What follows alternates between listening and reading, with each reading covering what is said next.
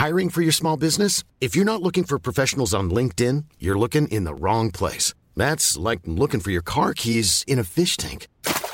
LinkedIn helps you hire professionals you can't find anywhere else, even those who aren't actively searching for a new job but might be open to the perfect role. In a given month, over 70% of LinkedIn users don't even visit other leading job sites. So start looking in the right place. With LinkedIn, you can hire professionals like a professional. Post your free job on linkedin.com slash people today.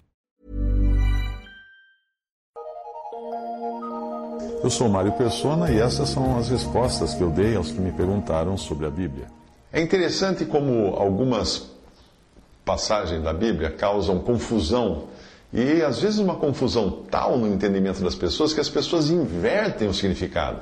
Eu estou falando da, da, sua dúvida sobre o fermento de Mateus 13, 33. O que seria esse fermento? Qual o significado de fermento? Vamos ver a passagem.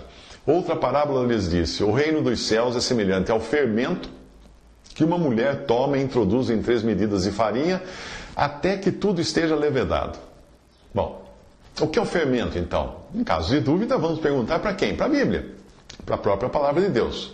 Uh, Bíblia, o que é o fermento? Tem algum lugar que explica o que é o fermento? Tem, tem. 1 Coríntios, capítulo 5, versículo 6. Vamos ver. Não é boa a vossa jactância. Não sabeis que um pouco de fermento faz, faz levedar toda a massa? Bom, então nós vemos outra vez um fermento levedando uma massa aqui em 1 Coríntios capítulo 5. Eh, então, todas as vezes que nós vamos encontrar fermento na Bíblia, ele terá a conotação de mal e de pecado. Agora, interpretar diferente em Mateus capítulo 13, fermento como sendo uma coisa positiva, ah, aí você abre a porta para o erro.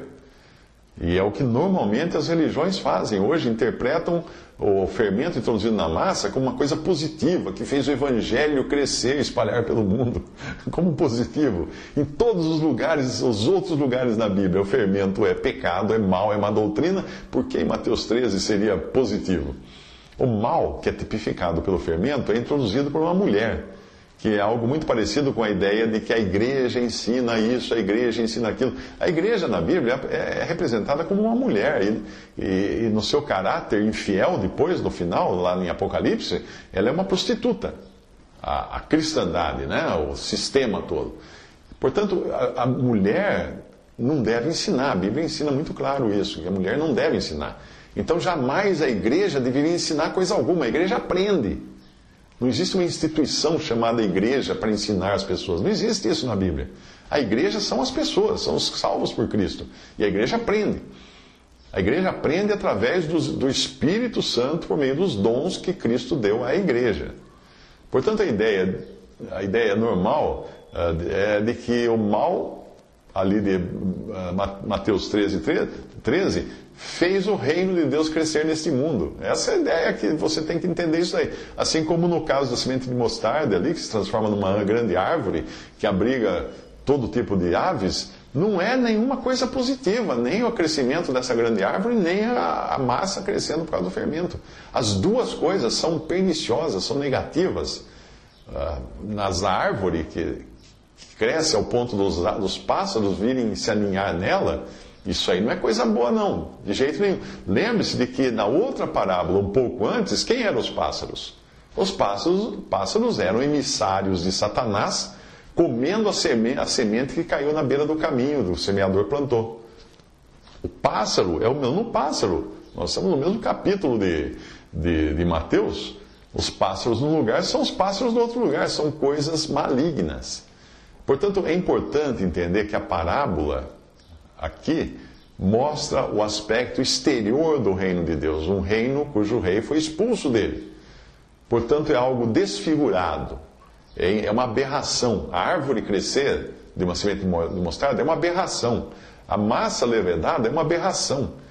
Por quê? Porque tudo isso foi influenciado pelos homens ou então por ministros de Satanás.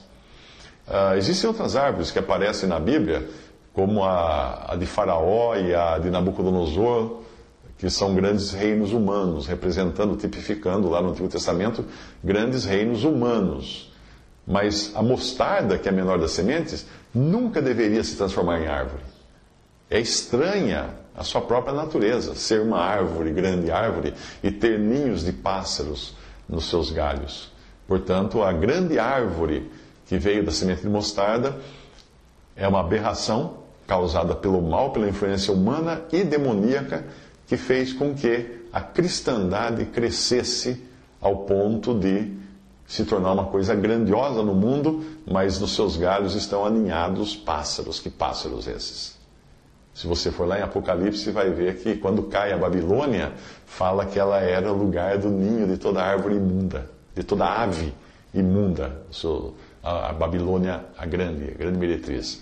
E, a, e a, o fermento, portanto, é o pecado, é uma doutrina introduzido por uma mulher, quem não deveria introduzir doutrina de maneira nenhuma, e faz a massa crescer. Então a massa da cristandade também cresceu graças à introdução de má doutrina por pessoas que não estavam uh, autorizadas a fazer isso.